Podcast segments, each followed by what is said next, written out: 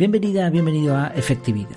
Aquí hablamos de efectividad, claro que sí, pero sin olvidar las cosas importantes de la vida, como pensar, como darle vueltas al coco, como reflexionar, como hacer las cosas con sentido, con intencionalidad. Hoy hablamos de cómo usar herramientas como Iron Man y no como James Bond. En un centro comercial de la isla, han puesto, en la isla en donde vivo, en Gran Canaria, han puesto una exposición sobre la saga de los Vengadores, estaba bastante chula, por lo menos para ver y a quien le guste la temática y muchos frikis de esto, pues seguro que les encantaría. Cada cual además tiene su personaje favorito, estaría bueno, hay muchos, pero hay uno en particular que no tiene ningún poder especial, pero que sin embargo ha sido personaje principal casi de la, de la saga de Vengadores. Eh, además por su carisma, por su carácter. Hablamos de Iron Man. Y pensando en él, me acordé de cómo usamos las herramientas digitales. Y dirás, bueno, estás loco, pero claro, como todo lo relaciono con, con esta temática, pues no sé, se me ocurrió que podía ser una buena analogía. Y además conecté esto con otro personaje de ficción, James Bond. Él también usaba cachivaches, pero de una manera muy distinta. Vamos a verlo. Antes, como ya sabrás, te quiero recordar que está a punto de comenzar, si todo va bien, ojalá que sí, la Academia de Desarrollo Personal Efectividad. Aquí vamos a hablar también de cachivaches, de herramientas, de aplicaciones, pero siempre con ese objetivo, como vas a ver también en este episodio, con el objetivo de, de que nos mejore, de que sea realmente útil, porque cuando terminamos gastando más tiempo en la herramienta que lo que nos ahorra, pues estamos cometiendo sin duda un error. No, vamos a ver cómo utilizar herramientas de, con sentido y lo vamos a hacer en el grupo privado que tendremos para la academia, en cursos específicos, en las clases en directo y en un montón de contenidos más que vamos a tener para nuestro disfrute y para nuestro progreso. Bueno, vamos a empezar por Bond. Hay una escena de James Bond típica de varias películas en, las que pasa por una sala donde le van enseñando este tipo de gadgets, este tipo de, de, armas súper secretas que eh, Q le va enseñando y le, le, va explicando lo que puede hacer con eso mientras él camina con esa chulería que tiene y parece que no se está enterando de nada. Incluso en más de una ocasión prueba ahí algunas cosas y arma un desastre. Seguramente te acordarás de algunos de estos inventos, por ejemplo la dentonite, esa pasta de dientes explosiva, o el control remoto de eh, su coche desde el móvil, que lo maneja por primera vez como si fuese un experto, relojes con un montón de cosas dentro, rayos láser, rayos X, de todo.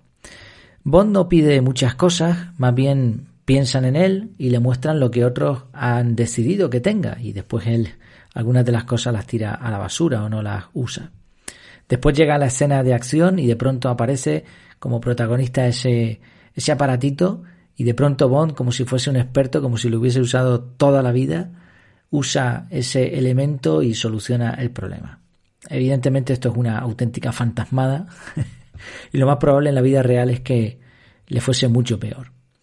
Sin embargo, Tony Stark, el personaje que va dentro de Iron Man, de ese traje, ese traje súper tecnológico, tenía una mente distinta, él funcionaba de otra manera. Él veía problemas y buscaba soluciones. De hecho, hizo un traje porque estaba en una cueva secuestrado y lo hizo con los materiales que tenía allí. A partir de ahí no para de hacerle mejoras en el traje. Hay una escena de una de las películas donde se muestra a Iron Man probando uno de sus prototipos para volar y dándose de guantazos y destrozando un montón de, cosas allí en su mansión. En otra escena se muestra el fallo que se producía cuando el traje se elevaba demasiado y se congelaban los sistemas. Y finalmente, en una de las últimas películas de la serie, aparece esa guanteleta donde van una serie de gemas. ¿Y, y dónde va? Pues precisamente en una parte de, del traje de Iron Man. Un punto interesante es que Iron Man contaba con un ayudante inteligente, que se llama Jarvis. Claro, sus acciones también eran una fantasmada. Estamos hablando de películas de, ciencia ficción, pero al menos Tony parece que es más... Bueno, ciencia ficción.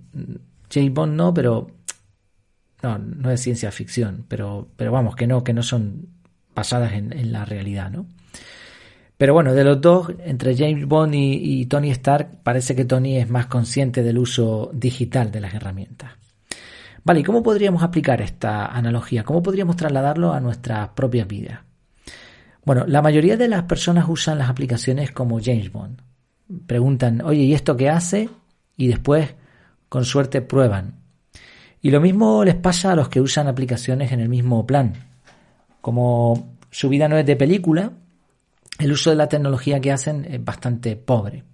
Son de estas personas que tienen el móvil porque lo tienen que tener y tienen aplicaciones porque las tienen que tener, porque alguien se las puso ahí. Pero si pudiesen no las usarían o, van protestando y dicen eso de ojalá no existiera WhatsApp y, y cosas así, ¿vale? Y la pregunta es, ok, ¿qué prefieres? ¿Chatear con tu novia por carta? La tecnología está aquí y nos guste más o menos, pues pues no la podemos eliminar así como, con un chasquido de dedos, ¿no? La, vas a tener ahí, pues utilízala bien, ¿no? Pero estas personas son como James Bond, van con su chulería ahí, como si no les afectase, le van dando cachivaches, pero no le sacan partido ni deciden cuál usar, simplemente se conforman con eso que tienen ahí en el móvil y cuando surge la necesidad lo usan, pero evidentemente no les sale tan bien como a James. El punto contrapuesto es Iron Man, y aquí la idea no es no instalar aplicaciones sin sentido o porque todo el mundo las usa o porque me vino en el móvil. En vez de eso nos preguntamos qué problema tengo, cómo se puede solucionar, qué aplicación, qué herramienta me va a servir. Y por último, ¿qué tengo que aprender de esta herramienta? ¿Cómo, la puedo sacar, cómo le puedo sacar el máximo partido? Por poner un, un ejemplo simple, todo el mundo conoce Excel, pero hay gente que maneja Excel de una manera profesional, que hace virguerías con eso. Claro, tú puedes simplemente tenerlo y hacer una hoja de cálculo simple o puedes utilizar esa herramienta para solucionar problemas verdaderos. Evidentemente ya habrás adivinado que de los dos personajes yo me quedo con Iron Man. A mí lo de preguntar a otros cómo se usa algo, pues algo que te han impuesto además, que lo tenías ahí y listo, no me parece que tenga mucho sentido. Yo creo que es mejor buscar soluciones a problemas y aprender a usar las herramientas. Además, creo que no apoyarse en la tecnología, incluyendo la inteligencia artificial, el big data y todo este tipo de algoritmos nuevos que están saliendo, eh, ahora mismo es un error que nos deja en desventaja. Y un punto importante aquí, las herramientas no son ni buenas ni malas, es el uso que le damos lo importante. Obviamente hay herramientas más peligrosas, yo considero que las redes sociales están hechas con mala idea y por lo tanto por muy bueno que seas con ellas, tienes bastante riesgo. Pero al final eres tú quien decide. se pueden usar las redes sociales de manera magnífica. Pocas veces, pero, pero puede ser para un periodista o no sé, para cosas así. Pero sobre todo, cuando nos informamos bien de cómo funciona una herramienta, es entonces cuando le podemos sacar su mayor potencial.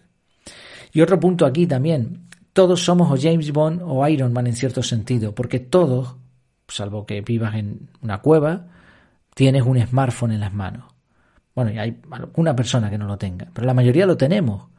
Y sin embargo hay una diferencia enorme entre los que tienen herramientas en el móvil simplemente a los que las saben usar bien. O sea, todos tenemos ese potencial en la mano, pero unos lo usan bien y otros no. O sea, todos somos un poco James Bond o Tony Stark. Pues espero que te haya inspirado, por lo menos que te haya hecho pensar. Aquí no tenemos ninguna aplicación práctica, pero sí como una una comparación que nos puede ayudar a, ver en qué punto estamos, a ver si realmente necesitaríamos dedicar un poquito más de tiempo a utilizar el potencial tecnológico.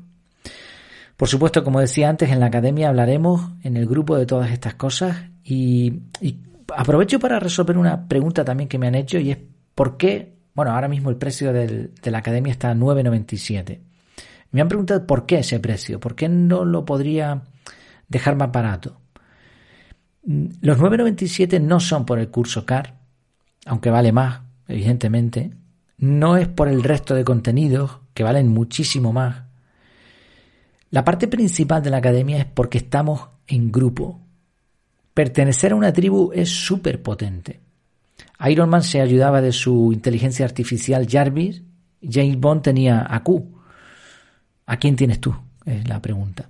Bueno, pues espero que lo encuentres en la academia. Por supuesto, esos 997 no solo es para tener un grupo, da un montón de cosas más. Lo puedes ver en efectividad.es. Échale un vistazo y ya sabes, si te apuntas a todos los que se apunten antes de que abra, pues habrá una sorpresa para ellos.